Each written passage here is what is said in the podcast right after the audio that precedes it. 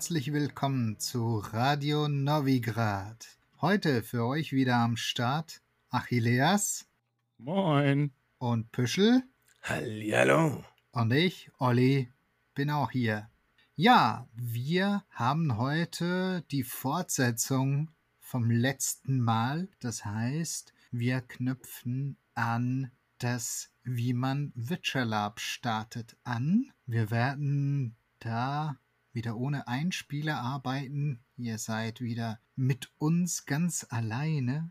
Wir sind quasi in einem kleinen intimen Rahmen dafür. Und wir werden heute ein wenig über unsere Charakterwahl sprechen. Wir werden ein bisschen auf Cons eingehen, auf verschiedene Herkunften. Und dann haben wir ja unser Gewinnspiel gehabt. Das Top-Gewinnspiel mit einem Preis von 200 Euro Wert an Starter-Ausrüstung von Burgschneider und Freihand. Woo! Da werdet ihr den Gewinner, die Gewinnerin erfahren.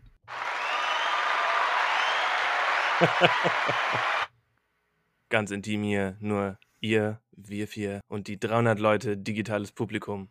Grüße gehen raus an den Äther. Olli, ich muss ja gestehen, ich habe ein bisschen damit gerechnet, du verkaufst uns heute schon als Burgschneiders Witcher Lab Podcast.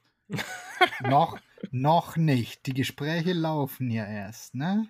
Noch ist nichts in trockenen Tüchern. Mein Arsch ist schon lange verkauft. ja, so teuer ist er ja auch nicht. ja, unter Wert. Okay, genug von Ärschen. Genau. Fangen wir an mit Schwängeln. Oha. Doch, ich finde das eigentlich ganz gut, weil es heißt doch, wir sollen was über uns erzählen und wie wir auf unsere Charaktere gekommen sind und damit auch so ein bisschen ein Beispiel geben können, weil wir drei ja eigentlich ganz verschiedene Charaktere spielen, nicht nur von der geografischen Ausrichtung, sondern auch so ein bisschen vom Spielkonzept her. Vollkommen, ist eine ziemlich bunte Mischung, würde ich behaupten wollen, die wir drei hier so aufmachen. Und zwar auch von der Art und Weise, wie diese Charaktere überhaupt ins Witcher gekommen sind. Denn mein Charakter, du hast gerade schon den Schwengel angesprochen, der ist gar nicht ursprünglich im Witcher-Universum geschaffen, erschaffen, konzipiert worden. Denn ich habe das in einer der vorangehenden Folgen schon mal erläutert, dass meine Beginne im Lab, meine ganz frühen Anfänge, damals mit zarten 17, die kommen aus dem Warhammer Lab. Und mir ist irgendwann nach drei, vier Jahren dieses Charakters das auf den Sack gegangen, aus einem geschlossenen Setting zu kommen, weil ich immer wieder angeeckt bin, dadurch, dass bestimmte Sachen im Warhammer-Kontext existieren. Hauptsächlich, ich habe damals äh, einen Sigmariten gespielt, ähm, was klerikale Magiekonzepte anging. Und als ich dann das erste Mal auf meiner ersten Großkon war, ja, dann ging halt irgendwie sämtliche Immersion, alles, was man bisher auf Cons so hatte, voll in die Binsen. Deswegen habe ich dann meinen zweiten Charakter, den Schwengel, erstellt und den komplett möglichst frei konzipiert, ohne eine Lore, an die ich mich angegliedert habe. Hat ja ganz wunderbar funktioniert, wie wir hier jetzt sehen. Und ich bin dann zu einer Spielergruppe gekommen, die ebenfalls eigentlich aus einem freien Kontext kam, die sich dann aber im Laufe des Jahres 2015, 2016 gemeinsam ins Witcher-Setting quasi importiert hat. Das ist ein schwieriges Thema. Ich weiß noch gar nicht genau, ob das hier der richtige Rahmen ist, das vollumfänglich zu besprechen. Vielleicht könnte das auch nochmal irgendwie eine, eine Spin-off-Folge ergeben. Denn das übliche Prozedere ist ja eigentlich, dass man sich ein Setting ausguckt, was man cool findet, und dann erstellt man da einen integren Charakter, der daher kommt. So, das ist, würde ich mal behaupten, auch irgendwie die safeste Variante und die entspannteste. Und es ist deutlich nerviger und anstrengender auch äh, im Hinblick auf unser zweites Thema heute, nämlich die Con-Auswahl mit so einem Import-Export-Charakter durch das Live-Rollenspiel zu stiefeln. Denn das haben Orgas natürlich nicht sehr gerne. Kann ich auch vollkommen verstehen. Solche Charaktere haben immer das Potenzial, andere Spielerinnen und Spieler zu stören in ihrer Immersion und in ihrem ja bewusst gewählten geschlossenen Setting. Und da muss man immer gut zureden, wenn man sich auf Cons anmeldet und die fragen, na, wo ist denn dein Charakter her? Erzähl uns doch mal ein bisschen was über deinen Charakter. Besonders auf den noch jungen und kleinen Witcher-Cons ist das bisher gang und gäbe gewesen. Und da wird man erstmal immer stirnrunzelnd angeschaut. Denn niemand möchte, dass ich jetzt irgendwie meinen Herr der Ringe-Elf plötzlich äh, in eine Schar von Scoia'tael stelle. Das Mhm. Liebe Leute da draußen, das funktioniert nicht gut. Macht das nicht. Ich glaube, da sprichst du aber auch einen guten Punkt an im Sinn von Import, Export. Es darf halt durch diesen Import kein Spielmechanismus, der in diesem geschlossenen Setting existiert, torpediert werden. Das heißt, wenn da ein, ich sage jetzt mal, bei Warhammer ist es ja auch so, wenn, wenn da ein Rassenkonflikt herrscht zwischen Zwergen und Elben und dann kommst du mit einem Zwerg aus einem, keine Ahnung, Narnia hinter irgendwas anderes.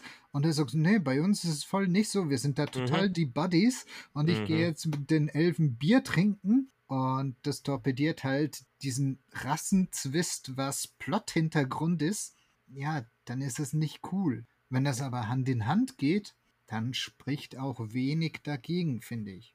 Ich habe eigentlich gar nichts gehört, was ihr alles gesagt habt, weil ich bin immer noch baff, dass Büschel überrascht war, dass er mit seinem Sigmariten angeeckt ist.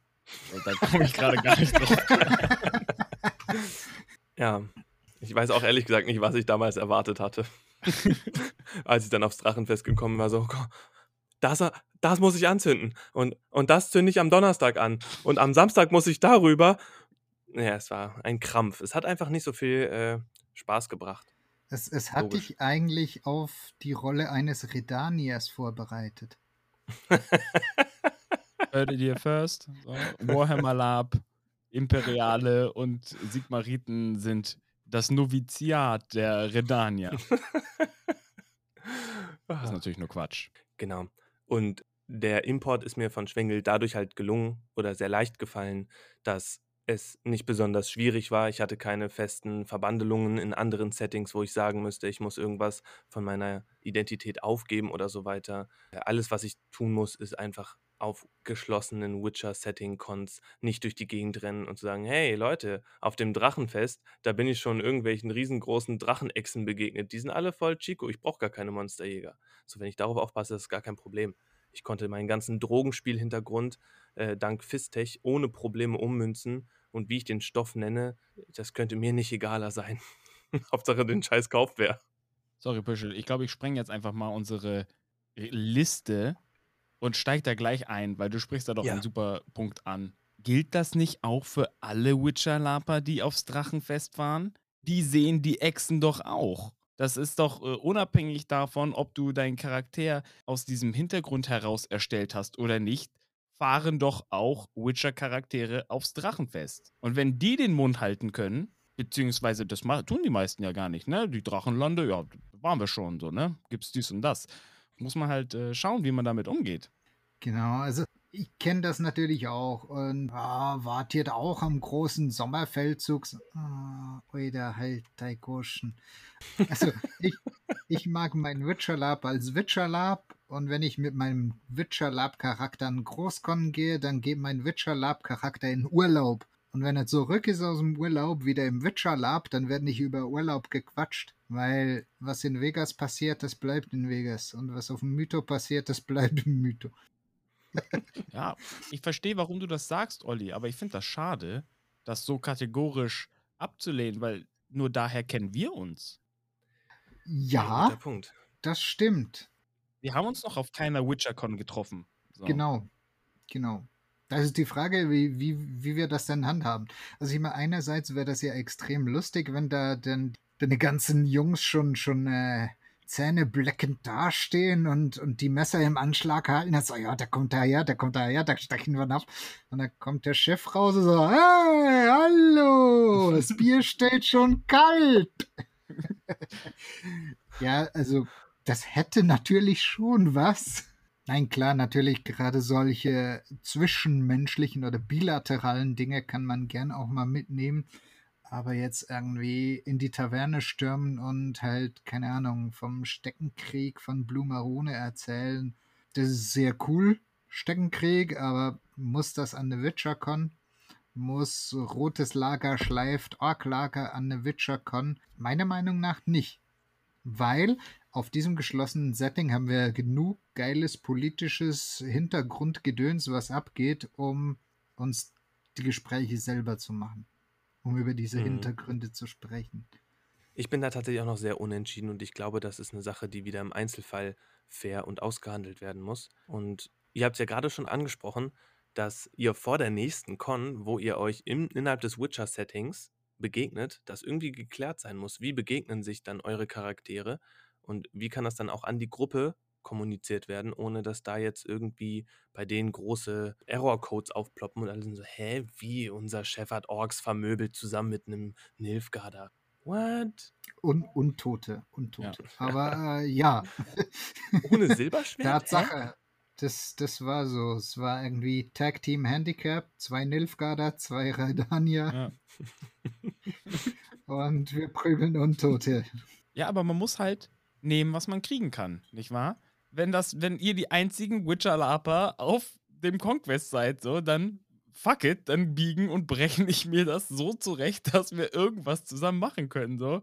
Eben um dann im Kleinen den gemeinsamen Hintergrund weiter zu bespielen. Genau, wie du schon sagst, das kann man hinbiegen und kann man hinbrechen. Wenn man das miteinander verhandelt und da auch in der Kommunikation ist, dann kann man die Orks mhm. aus der Geschichte herausstreichen. Und dann ist der Sommerfeldzug halt, weiß ich nicht, dann habt ihr euch auf einem Feldzug innerhalb der, nicht, nördlichen Königreiche getroffen. Das muss dann halt irgendwie wieder in die Lore eingepflegt werden, sodass es nicht. Also ich glaube nicht, dass es gut kommt, wenn ihr dann auf der nächstbesten WitcherCon den äh, Leuten unter euch oder in eurer Spielgruppe erzählt, ah ja, ich bin dann durch so ein Portal gestiefelt und dann war ich plötzlich in einer anderen Welt, hab da zwischendurch mit Siri High Five gegeben und dann habe ich Orks vermobbt. Cool. ja, aber meine ich das nur oder haben wir jetzt schon vorgegriffen? Sind wir jetzt schon bei Cons? Absolut vorgegriffen. Ja, habe ich doch gesagt. ich, ich spreng das jetzt einfach. Wollen, wollen wir da bleiben oder gehen wir nochmal zurück? Gehen wir vielleicht erstmal zurück. Ich mache dann einen Knopf dran und sage, Schwengel kommt eigentlich gar nicht aus irgendwas Witcher-relatedem, ist dann irgendwann mit seiner Crew Richtung Novigrad gesegelt und hat sich dann irgendwann angefangen als Walfahnholmer zu fühlen und sich einem Hintergrund anzuschließen.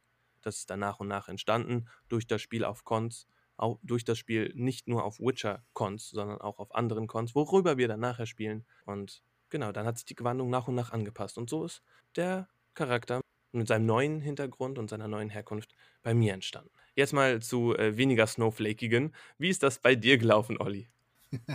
ja, bei mir war das so, meine eigentlich Herkunftsgruppe, äh, die Söldnergruppe, die Heimatlosen, die hat sich so ein bisschen aufgelöst.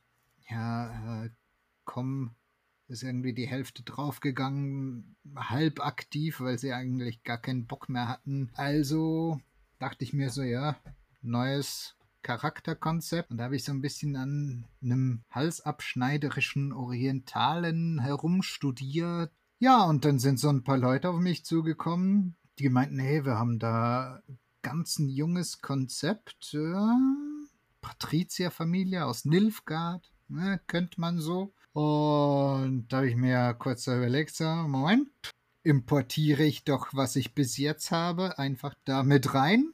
Und äh, weil das halt wirklich auch so im Anfang war, bin ich dann da in diese noch sehr kleine Gruppe und habe damit geholfen, die aufzubauen. Und so ist die Patrizierfamilie Groll entstanden mit ihren Kreisen, die sich da rundherum ziehen. Also mittlerweile haben wir einige Mitglieder, einige Anwärter. Wir bespielen wirtschaftliche Themen, wir bespielen so ein bisschen was Militärisches. Wir bespielen Kunst und äh, ebenso auch ein bisschen Hof. Wir, wir sind ja nicht Adel, wir sind eben Patrizier, das heißt, wir haben Kohle und so ein bisschen Ruf, aber keinen Adelsnamen und das bringt auch schon so ein bisschen Spiel, wenn man will. Ich glaube, wir sind mitunter momentan eine der größten Gruppen mit nilfgaardischem Hintergrund. Also wir haben halt auch Anwärter, die wir coachen, die jetzt nichts mit der Familie in engeren Sinne zu tun haben, sondern einfach Nilfgaarder spielen wollen und halt irgendwo einen Anknüpfpunkt haben. Und den bieten wir dann halt und sagen wir, ja, du bist nicht in der Kernfamilie, aber du willst auf Con und du willst mit Nilfgaarder zusammenspielen, dann bist du halt in diesem Söldner-Trupp, den wir mitschleichen. Oder du bist also der eine spielt einen Diplomaten, der halt ab und zu mal gucken muss, was die da treiben, weil die ja die ganze Zeit auf Reisen gehen. Und da gibt es verschiedene Möglichkeiten. Das ist eigentlich ganz witzig schön organisch gewachsen und da bin ich auch als Mensch und als Charakter in dieser Gruppe hineingewachsen und daran gewachsen.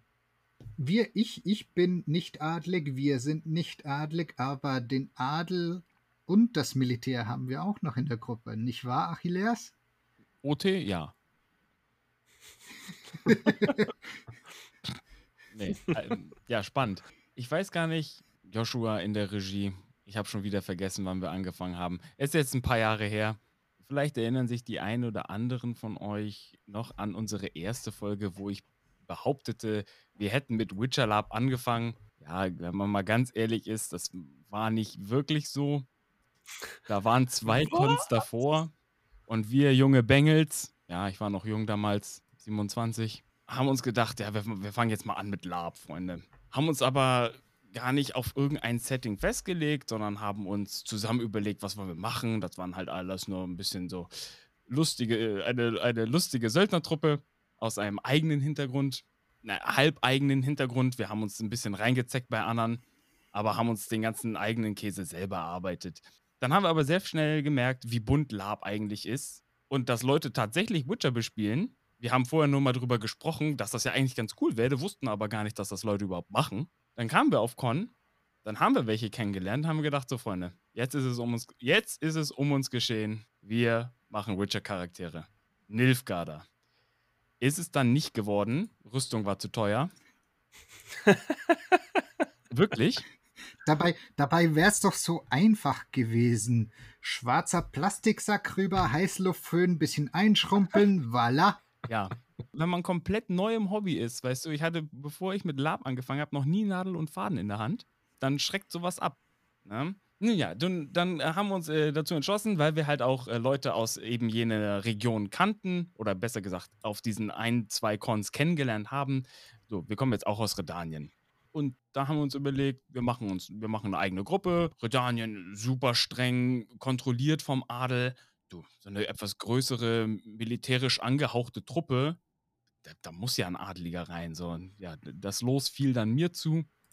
Und so wurde dann über die Jahre seit, ah, danke Joshua, 2016 die Markgrafschaft Farnholm ins Leben gerufen, die seitdem bespielt wird. Es gab viele, viele Soft-Reboots, so, weil wir gemerkt haben, Sachen gehen, Sachen gehen nicht.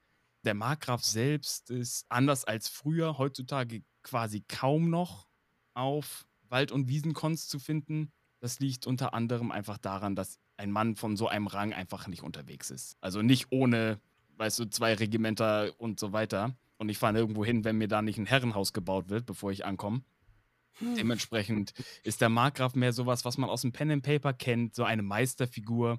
Ich bin OT sehr viel am Plan und machen für die Gruppe. Ich bin IT quasi auch der Chef, ja, aber gebe das dann halt alles über meine Mittelsmänner und Gehilfen und Offiziere und ähnliches rein in die Gruppe und trete selber halt nur auf eigenen Cons oder Cons auf, bei denen ich sicher sein kann, dass ich damit auch der Orga nichts kaputt sprenge. Wenn da irgendwas zwischen Hoch- und Niederadel auftritt, mit, wenn dann der ganze Pulk mitkommt, sind das nämlich schon ein paar Leute. Das kann unangenehm werden. Darum mehr auf eigenen Cons, auf anderen Cons spiele ich dann eigentlich auch nur meinen Soldaten. Olli, du bist einer der wenigen, der tatsächlich beide kennengelernt hat.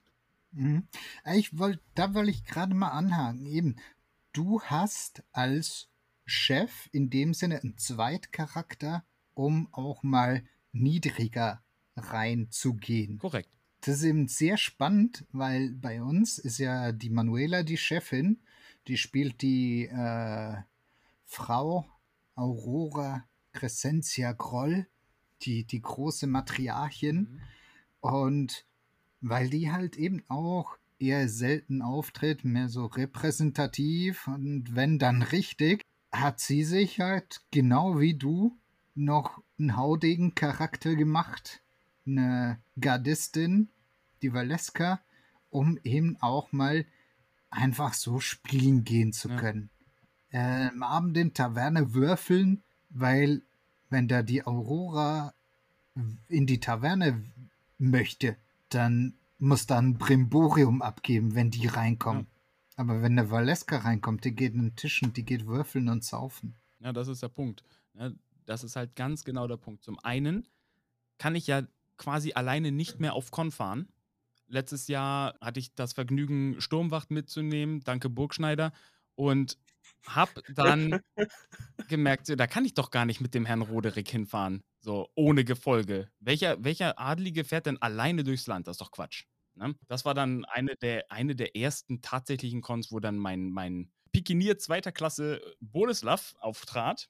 Ein absoluter Angsthase, aber ich äh, liebe ihn sehr dafür. Du sagst es halt, wenn der Markgraf auf Con ist, dann muss der betütelt werden, dann muss der bewacht werden. Und auch wenn man mit einer, mit einer Lab-Gruppe von 20, etwas mehr als 20 Leuten gar nicht klein ist, dann bindet das einfach mal die Hälfte der Gruppe an eine Person. Und die sind den ganzen Tag da. Das macht ja keinen Spaß. Ne, das muss alles schon einen, einen Sinn und einen Zweck haben. Du hast das Lager, dann hast du eine Person, dann hast du dies und das. Wenn du dann noch eben Militär bespielen willst, eine, eine Wachablösung, keine Ahnung, am, am, Eingang des Lagers und so, ist schon viel Aufwand. Ganz ja. genau. Und man verpasst halt auch viel von der Action. Ne? Man sitzt halt im Lager, macht sich ein paar Gedanken und die ganzen Jungs und Mädels sind im Wald und prügeln sich. Und eigentlich will man das ja auch. Du hast gerade eben eine Sache äh, angesprochen, die ich auch gerne nochmal aufgreifen möchte, nämlich diese soften Reboots. Ich glaube, das ist ganz ein, wichtiges Thema, gerade was das Thema Herkunft angeht, weil das immer so ein Fixpunkt ist, was sich viele Leute von Anfang an als so eine Konstante suchen und davon ausgehend irgendwie den Charakter planen. Und ich finde es auch völlig okay, mit diesen soften Reboots da zu arbeiten. Ich kenne aus einigen geschlossenen Settings, dass das irgendwie nicht so gerne gesehen wird, dass da Charaktere irgendwie geredconnt werden, dann nachdem Charakter aufgetaucht ist, dann nochmal was verändert wird und und ich bin da eigentlich ganz schön liberal. Gerade durch die Erfahrung dieser Import-Export-Geschichte ist mir aufgefallen, ich habe versucht, einen anderen Namen zu benutzen für Witcher-Cons, weil ich irgendwie dieses Schwengel-Geckenhaftige auch ein bisschen äh, misplaced fand und dachte mir, die, die Orga will irgendwie eher so eine Drohkulisse aufbauen und also ein bisschen düsterer sein und dreckiger und habe dann gesagt, okay, nenne ich den Charakter anders. Und wir haben das schon in der letzten Folge angesprochen beim Thema Klamotten und Verkleidung.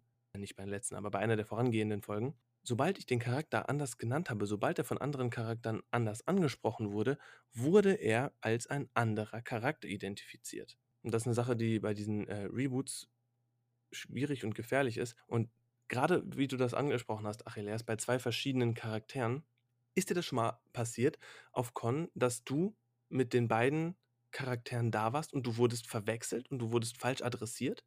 Tatsächlich noch nicht, hm. aber angestarrt. Ah. Ja, aber ich, ich, ich weiche dem immer gerne aus und behaupte, der, der, der, der wunderschöne Herr Roderick und ich sind beide mit dem gleichen redanischen Kinn gesegnet. Das redanische Kinn. Ja. Mhm. Also Manu hat das, hat sich da natürlich auch massiv Gedanken darüber gemacht. Und die hat halt gesagt, ich muss was Markantes verändern. Und das Beste ist im Gesicht. Also hat sie gesagt, gut, diese, diese Gardistin, die Valeska, das ist so ein Trotzkuf. Und die war im Knast. Der hat ein Knast-Tattoo, die hat ein Kreuz unterm Auge. Ja, und äh, also ich meine, das ist dann schon ein markanter Unterschied, ja. ob da jemand hat ein schwarzes Kreuz unterm Auge hat oder nicht. Ja, definitiv. Also Boleslav hat halt immer so eine schmuddelige Burgschneider-Bunthaube auf. Die wird der, der Markgraf niemals aufsetzen. Das, das klingt nach Wetten. Das klingt nach Schleichwerbung. Quatsch. Nein, sorry, die ist halt vom Burgschneider. Was soll ich denn machen? Das sind halt die besten Bunthauben. Ja, wir, wir, könnten ja mal einen Vergleich starten zu denen von Freihand. Ja, wir sind äh, auf, auf Meinung aus der Community sehr gespannt. Aber was mich noch extrem wundert, Püschel. Wie war denn der andere Name? Oh ja. Ich tue mich unglaublich schwer, damit normale Namen für Charaktere zu nehmen. Ich habe keinen Plan, wa warum das so ist. Vielleicht liegt es auch daran, dass ich mich im echten Leben nicht mit meinem Vornamen rufen lasse. Und der Farnholmsche alter Ego von Schwengel heißt Stiefler. Ah, Stiefler. Stiefler. Guter, guter Mann, der Stiefler. Der Stiefler, ja. Der, der hat den Titus auch schon kennenlernen dürfen. Und ja, so, wir haben jetzt unsere drei Charaktere einmal beschrieben und die Herkünfte ein bisschen äh, grob umrissen. Jetzt würde ich gerne mit euch darüber sprechen, was haben wir für Tipps bezüglich Herkunft an unsere AnfängerInnen da draußen, die gerne mit Witcher Lab starten möchten. auch wenn wir keine Einspieler haben, haben wir ein bisschen was vorbereitet für euch da draußen. Und zwar wollen wir gerne mit euch jetzt ein paar der großen Ländereien da draußen im Witcher-Universum durchgehen, wollen euch unsere Assoziation dazu aufzählen, welche Charaktere wir dort verorten und auch noch einmal eine Ansprechperson nennen und die Gruppe, die dort bereits am Spielen ist. Dabei besteht überhaupt keine Gewähr auf Vollständigkeit. Es gibt da draußen bestimmt noch ganz viele weitere Gruppen, die wir jetzt noch nicht auf dem Schirm haben. Aber wir wollen euch ein, eine Andock-Möglichkeit geben, falls ihr jetzt zu Hause sitzt und gerade den 30. Meter Ziernat auf euren Gambison gestocht habt und sagt, ey, ich bin ja witzigerweise gerade dabei, einen Novigrader Beutelschneider zu erstellen. Witzig, jetzt kann ich Person XY ansprechen. So, und wir gehen dabei ganz logisch vor, von Nord nach Süd und wollen loslegen mit Kovir und Povis. Noch ganz kurz, bevor wir zu Kovir und Povis gehen. Wenn ihr jetzt so eine Gruppe habt, die ihr noch vorstellen möchtet, wo ihr Leute sucht oder umgekehrt, ihr seid Leute und sucht Gruppe, ihr könnt uns gerne auch eine PM senden oder so, dann werden wir euch da ein bisschen vernetzen. Wir werden euch aber auch, wie gesagt, jetzt die Gruppen noch ein bisschen vorstellen, wo wir schon was haben. Also, Kovia und Povis. Berge, Kohle, also Berge, Geld, fehlt nur noch die Schoki. und Käse mit Löchern. Genau. Jetzt kriege ich schon wieder Hunger. Immer wenn ich mit euch im Podcast sitze, kriege ich Hunger. Ihr seid schlimm. Ja, bei mir klingen ähnliche Glocken.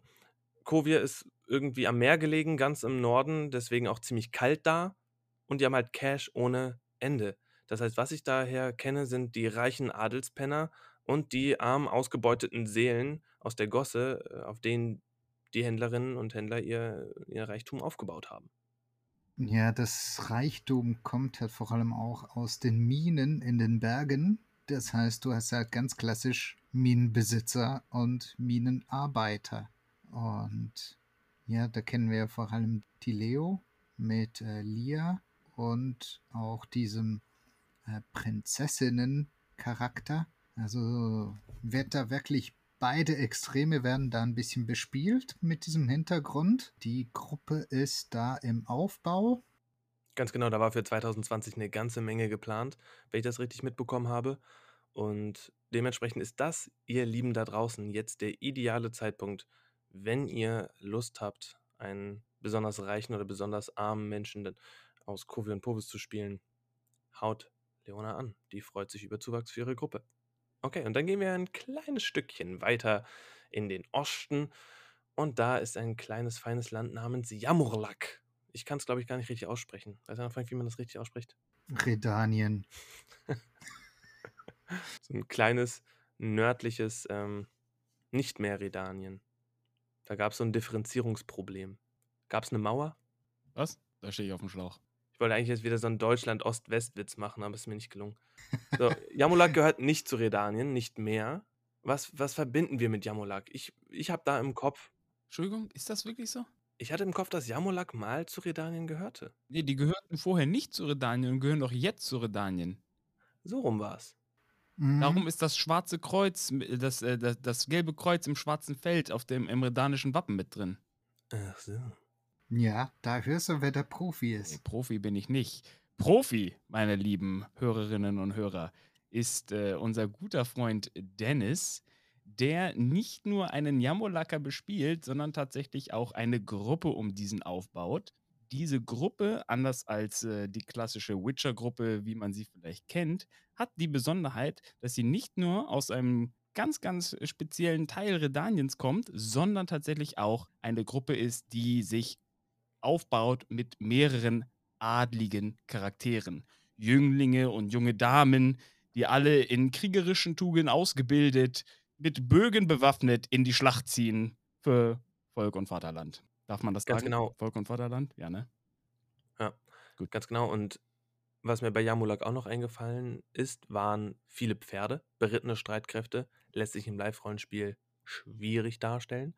Äh, dafür hat Dennis einen schönen Workaround gefunden und dort eine größere Gruppe klerikaler Leute angesiedelt, nämlich um das ewige Feuer und den Orden der Flammenrose. Die werden dort auch in der Gruppe äh, aktiv bespielt und für alle da draußen, die Interesse an dieser Art von Spiel haben, also alle Sigmariten, die jetzt sagen, hey, wir satteln doch auf Witcher Love um. ich wette, Dennis findet eine Möglichkeit, euch mit ein paar Zierstichen ganz schnell in einen entsprechenden Bruder zu verwandeln. Und Pelzhüten. Oh ja, Pelzhüte. Hm. Ist eh gut, Sigmariten haben Glatzen, denen ist immer kalt da oben. okay, gehen wir ein Stückchen weiter in den Süden und zwar äh, zum Real Redania. Zu Redanien habe ich ja schon ein bisschen was gesagt. Ne? Redanien gehört zu den etwas wohlhabenderen, nicht ganz so reich wie Kovi und Povis, aber nicht so arm wie andere nördliche Königreiche, Königreichen des Nordens und bietet gerade bei meiner Gruppe möglichst breit gefächerten Charakteren eine Heimat. Es ist mehr das klassische Fentel, Low-Fentel-Alter-Setting, ne, wie man es äh, sich vielleicht vorstellt, wenn man die Witcher-Serie nicht gesehen, aber die Spiele gespielt oder die Bücher gelesen hat, ohne große Spitzen nach oben oder unten. Es ist ein sehr, sehr gediegenes Setting, was Platz für all mögliche Charakterkonzepte bietet. Ja, du bist ja gerade im, im Aufbau so ein bisschen von einem Franchise-System, oder? Ja, also was heißt Aufbau? Es ist, es ist auf jeden Fall angedacht. Das ist jetzt auch alles noch ganz early status. Ich habe mir nämlich gedacht, die Markgrafschaft ist ja ziemlich groß und die Farnholms Fünfte, das, ist, das sind die Redanier aus der, Farm, äh, aus der Markgrafschaft Farnholm, die man auf Witcher-Cons tatsächlich aktuell antreffen kann. Oder auch auf anderen Cons, Anführungsstriche oben und unten. Bespielen die halt aber nur einen sehr, sehr kleinen Teil dieses riesigen Landes.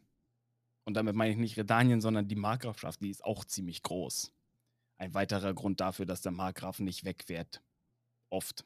Der hat viel zu managen. Jedenfalls habe ich mir überlegt, wie schön es wäre, andere Teile der Markgrafschaft, die jetzt ja nur grob auf dem Papier bestehen, mit Leben zu füllen, mit Input zu füllen, der nicht allein meiner Feder entspringt, sondern wenn ein bisschen frischer Wind über redanische Weizenfelder fliegt.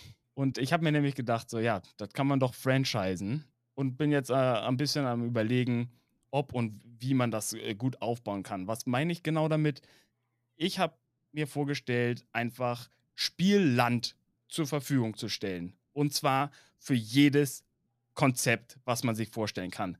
Hauptsächlich natürlich Gruppen, weil das lässt sich einfach besser umsetzen, aber auch Einzelpersonen werden dort eine Heimat finden können. Aber sollten es Adlige sein, und da gibt es auch mehrere Abstufungen an verfügbarem Adel, ob es Stadtkonzepte, ob es Landkonzepte, ob es Handwerkskonzepte, es ist komplett egal was, solange es irgendwo sich optisch ja, in, einem, in einem gediegenen Witcher-Rahmen bewegt, ohne jetzt äh, stilistisch zu sehr nach Norden oder Süden auszubrechen, ist das ein Land, was möglicherweise auch unabhängig von Farnops 5 gut bespielt werden kann. Ja, ihr hört es. Wenn ihr das Gefühl habt, dass Rot eure Farbe ist, die euch steht und euch unwiderstehlich macht, Franchise. Die neue Lösung. Wo aber tatsächlich schon eine ganze Menge Leute herkommen, ist noch ein bisschen weiter im Süden, oder Freunde? Wenn wir jetzt mal an Temerien denken. Mhm. Neunilfgard. ja, je nach Zeitstrahl, genau. Das ist ja wie im ersten Teil schon ein bisschen angesprochen, immer so eine Frage des Zeitstrahl. Aber genau, Temerien da gibt es auch so ein, zwei, drei Gruppen, je nachdem. Nehmen wir Brücke noch dazu. Dann wäre Grauwasser, glaube ich. Wir haben die Schwäne, also die Gruppe um Katharina von Schwan. Ein äh, sehr schönes Konzept, wie ich finde. Adel ohne Land, das äh, wurde ihr schon genommen. Und der Vater auch. Und sie versucht jetzt krampfhaft das zurückzugewinnen. Und was sie bisher schon gewonnen hat, außer die Herzen der Spieler, ist immer mehr weitere Temerier. Also die Gruppe ist mittlerweile auch irgendwo so um die 10 plus Leute, soviel ich weiß. Und die machen ganz tolle Sachen, machen auch ihre eigenen kleinen Cons, wenn das funktioniert. Das ist ja immer so ein bisschen eine Sache. Genau, Temerien ähnlich kriegsgebeutelt wie Redanien, ähnlich elfenhassend wie Redanien. Und auch in dieser Gruppe um das Haus Grauwasser und die Schwäne gibt es das Spiel hauptsächlich von Soldaten. Also das klassische Militärspiel, da könnt ihr euch ausbilden lassen, da könnt ihr euch knechten lassen. Wenn ihr Lust habt, durch den Schlamm zu robben, ist das ein wunderbarer Place to go und Place to be. Mm, genauso wie es da auch Adige gibt. Es gibt auch eine Ritterschaft mit Gefolge und ja, ebenfalls eine Spielergruppe, die nicht ausschließlich auf Witcher-Cons fährt. In unserer Vorrecherche wurde uns zugetragen, dass sie auch aufs Broken Crown fahren zum Beispiel. Ja, also da gibt es auch solche, die immer wieder an anderen Cons sind. Ich meine auch die, beziehungsweise das Witcher Squad, was ja in dem Sinne nicht eine IT-Gruppe ist, mhm. aber es ist halt, sind diese Leute. Da haben wir Vadim mit seinem Hexer, der aus äh, Timerien kommt. Wir haben die Katarzyna, diese wunderbare Badin, gespielt von Marie, äh, die aus Timerien kommt. Äh, die gehen ja damit auch aufs Epic Empires. Ja, was das Soldatenspiel, glaube ich, grundlegend unterscheidet von dem von Redanien und Timerien oder äh, Nilfgaard auch und Timerien ist, Timerien ist bei den meisten Gruppen führerlos. Der König wurde ermordet Sie haben gerade keinen Führer und dementsprechend ist auch die Armeeführung so ein bisschen gesplittert. Und ja, vielleicht weiß nicht jeder Soldat, wem er jetzt wirklich folgen soll. Steht er dann wirklich auf der Gewinnerseite? Also ich glaube, Temeria spielen kann sehr interessant sein, wenn du so auf ein bisschen inneren Konflikt, inneren Zwist stehst. Mhm. Dann kann ich mir das sehr spannend vorstellen. so eine, so eine ungewisse Zukunft, die da mitschwingt, oder? Genau. Ja, kann ich mir sehr äh, schöne innere Konflikte vorstellen, so hin und her gerissen zwischen dem super patriotisch loyalen Ansatz, den Redanien im Norden fährt, und dem, ja, opportunistisch-imperialistischen Süden Nilfgaard, der ja da gerade anrückt und Timerien sehr gerne wegfranchisen möchte. wir haben noch eine, bevor wir zu Nilfgaard kommen, noch einen kurzen Shoutout an Ben Boltek, der eine Gruppe von Novigrader Banditen bespielt. Eine kleine, feine Gruppe, die sicherlich auch ein paar BeutelschneiderInnen mehr oder weniger brauchen kann. Also, wenn ihr auf so etwas Lust habt, auch wenn es kein eigener Landstrich ist, keine eigene nationale Grenze, Novigrad ist wunderbar, eine meiner absoluten Favorite Spots auch aus den Videospielen für die ganzen städtischen Charaktere. Da ein kurzer Shoutout an der Stelle. Und jetzt ab zu unserem Experten, was Nilfgaard angeht. Hallo Bertram. Was kann man an äh, hörenden EinsteigerInnen über Nilfgaard erzählen? Nilfgaard ist super. Mehr müsst ihr nicht wissen. ja, Netflix verkauft Nilfgaard als das absolute Böse. Wir kriegen die beschissenen Rüstungen, wir kriegen alles, was die Bösen immer kriegen. Aber Witcher ist nicht schwarz-weiß. Das haben wir, glaube ich, auch schon gesagt. Ich glaube, in unserer allerersten Folge. Und das ist ja genau das Schöne. Denn im Gegensatz zum Norden sagt Nilfgaard, wenn du Bürger bist, bist du Bürger. Egal wie lang dein Bart ist, egal wie spitz deine Ohren sind. Aber als Bürger gehst du in die Armee und als Bürger hast du halt auch Pflichten. Und Nilfgaard ist so ein bisschen angelehnt an das Römische Reich, was die Politik der Expansion angeht. Also es gibt Gerüchte, die sagen, dass wenn Nilfgaard stehen bleiben würde, sich sein Lebensstandard so gar nicht leisten könnte, sondern sie sind halt auf die Gewinne der neuen Landstriche, die sie da erobern oder annektieren wollen, angewiesen. Jetzt ist es so, Nilfgaard eben ist so ein bisschen der Aggressor, der will Neuländereien erobern. Das machen sie teilweise militärisch, aber nicht nur. Das haben wir gesehen beim Witcher 2 diese Ermordung von König Foltest und auch von anderen Königen der nördlichen Königreiche, das sind gezielte äh, Schwächungen der Königreiche, um diese besser einnehmen zu können. Dann hören wir auch immer wieder im Witcher 3 NSCs sagen, in Wahrheit sind wir schon lange von den Schwarzen abhängig wirtschaftlich. Das hat den Hintergrund, dass halt in Nilfgaard Sklavenarbeit grundsätzlich erlaubt ist und dass dementsprechend Waren günstiger produziert werden und damit auch wirtschaftlich Krieg geführt wird. Das heißt, ja, man versucht, die Bauern im Norden preislich mit dem Korn zu unterbieten, dass die aufhören zu bauen, weil es sich ja gar nicht mehr lohnt. Und wenn man dann den Nachschub stoppen würde, dann hat der Norden nichts zu fressen.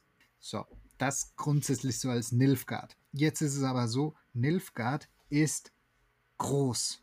Nilfgaard ist extrem groß und das liegt daran, dass sie halt schon viel erobert haben. Und da haben wir ganz viele Efeu-Staaten. Ein ganz bekannter davon ist Toussaint. Der scheint ja beinahe unabhängig, wird auch von der Cousine vom Kaiser von Nilfgaard regiert und hat so ein bisschen mehr Freiheiten als andere Efeu-Staaten. Das hängt halt immer ein bisschen zusammen, wie die jeweiligen Staaten Teil von Nilfgaard geworden sind. Haben die sich gewehrt, dann wurde das halt annektiert und es wurden neue Leute eingesetzt. Es gab aber auch Efeu-Staaten, die haben gesagt, nein, nein, nein, nein, nein, wir wollen Nilfgaard werden. So, ja gut, wenn du Nilfgaard werden willst, dann wird Nilfgaard darfs König bleiben. Gab's auch. Ja, und so haben wir halt auch in Nilfgaard selbst eine große Vielfalt. Wir haben Küstenstädte, wir haben Städte, die äh, beinahe wüstenähnlich sind. Wir haben eben Toussaint, was ja so ein bisschen Südfrankreich ist. Äh, wir haben Ritterschaft, wir haben Geso, was ein scheiß Ghetto ist, was äh, also es gibt irgendwo im Pen and Paper Regelwerk ist es glaube ich so ein schönen Satz in der Armee findet man viele Leute aus Geso, denn das ist eine gute Möglichkeit, aus Geso rauszukommen. Okay, Hand aufs Herz. Nicht Toussaint, nicht Nazair. Coolste Puh. Provinz von Nilfgaard. Ja, Nazair, das ist ja in dem Sinne, wo Titus herkommt. Dementsprechend, ja, Maktorga ist geil. Da gibt es auch Pferde. Vicovaro ist auch ganz nett. Und ansonsten Nilfgaard City, Downtown, Stadt der tausend Türme. Da ist auch äh, Castel Graupian. Das ist ja die Universität. Da kann Ochsenfurt abstinken. nee, das ist ja auch so eine Sache. Ich glaube, in Kovia gibt es auch eine Universität. Ich glaube, Ochsenfurt ist dann so extrem bekannt. Und dann gibt es Castel Graupian in Nilfgaard. Alles klar, damit sind wir auch im Süden angekommen und haben die verschiedenen Ländereien einmal, zumindest die großen und spielergruppenreichen, abgefrühstückt, ihr Lieben. Wir machen das hier natürlich einmal in Kürze für die Würze. Wir werden aber auch noch einzelne Ländereien in Spotlights, einzelnen Folgen zuweisen und euch dann noch einmal ganz in Ausführlichkeit ein bisschen Lore bereitstellen. Inklusive Spezialistenstimme. Genau. Also falls ihr einen Charakter in Planung habt und noch nicht wisst, wo er herkommen soll, schreibt uns gerne an.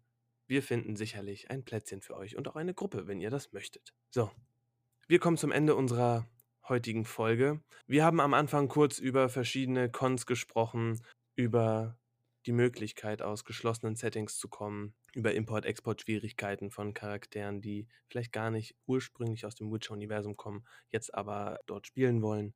Wir haben darüber gesprochen, welche Ländereien was für Spiel und was für Gruppen bieten können. Wir haben darüber gesprochen, unser großes äh, Takeaway. Dort, wo ihr mit euren Witcher-Charakteren hinfahrt, dort wird Witcher Lab gemacht.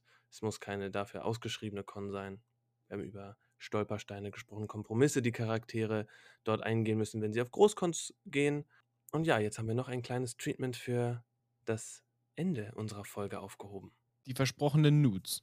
Ja, wir erzählen euch. Wir machen jetzt so eine Bildbeschreibung. Also ganz oben rechts in der Ecke seht ihr eine Laterne. Diese Laterne wirft ein fahles Licht auf einen blassen, gestellten Körper. Könnte mich bitte langsam wieder unterbrechen.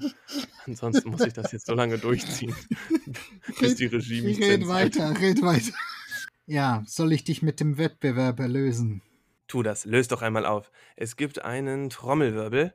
Ja, wir haben uns für die Auswertung des Wettbewerbs Unterstützung geholt. Natürlich von Burgschneider und Freihand, die ja auch den Wettbewerb bzw. den Gewinn gesponsert haben. Daher auch nochmal ein Shout.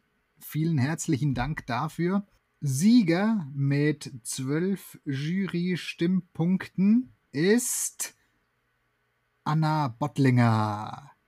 Herzliche Gratulation! Handgeklapper! Das Gewinner-Meme werden wir euch auf Instagram stellen und wir werden euch auch noch ein paar andere der Memes um die Ohren werfen. Auf jeden Fall vielen, vielen herzlichen Dank für diese ganzen Einsendungen. Es war wirklich nicht leicht. Es war absolut nicht leicht und ohne äh, dieses ausgeklügelte Punktesystem und vollkommen anonymisierte Bilder hätte sich dort niemals was finden lassen können. Und vielen Dank äh, für diese super vielen äh, kreativen Sachen. Wir werden sie überhaupt nicht für unser eigenes Marketing missbrauchen oder so. Nein, gar nicht. Nö, niemals. wir haben sehr gelacht und ich hoffe, ihr werdet es auch, wenn ihr sie seht. So, Elias, ich glaube, das war dein Stichwort. Was? Ausziehen? Du bist der Einzige, der unsere Radioempfangswelle richtig hinkriegt. Du musst die, die Folge beenden. Freunde, es gibt noch viel, viel mehr zu besprechen, wie man gut in Witcher Lab einsteigen kann. Darum, schaltet auch beim nächsten Mal wieder ein, wenn es heißt, Willkommen bei Radio Novigrad, hier auf 127,6. Finanziert durch Produktplatzierung.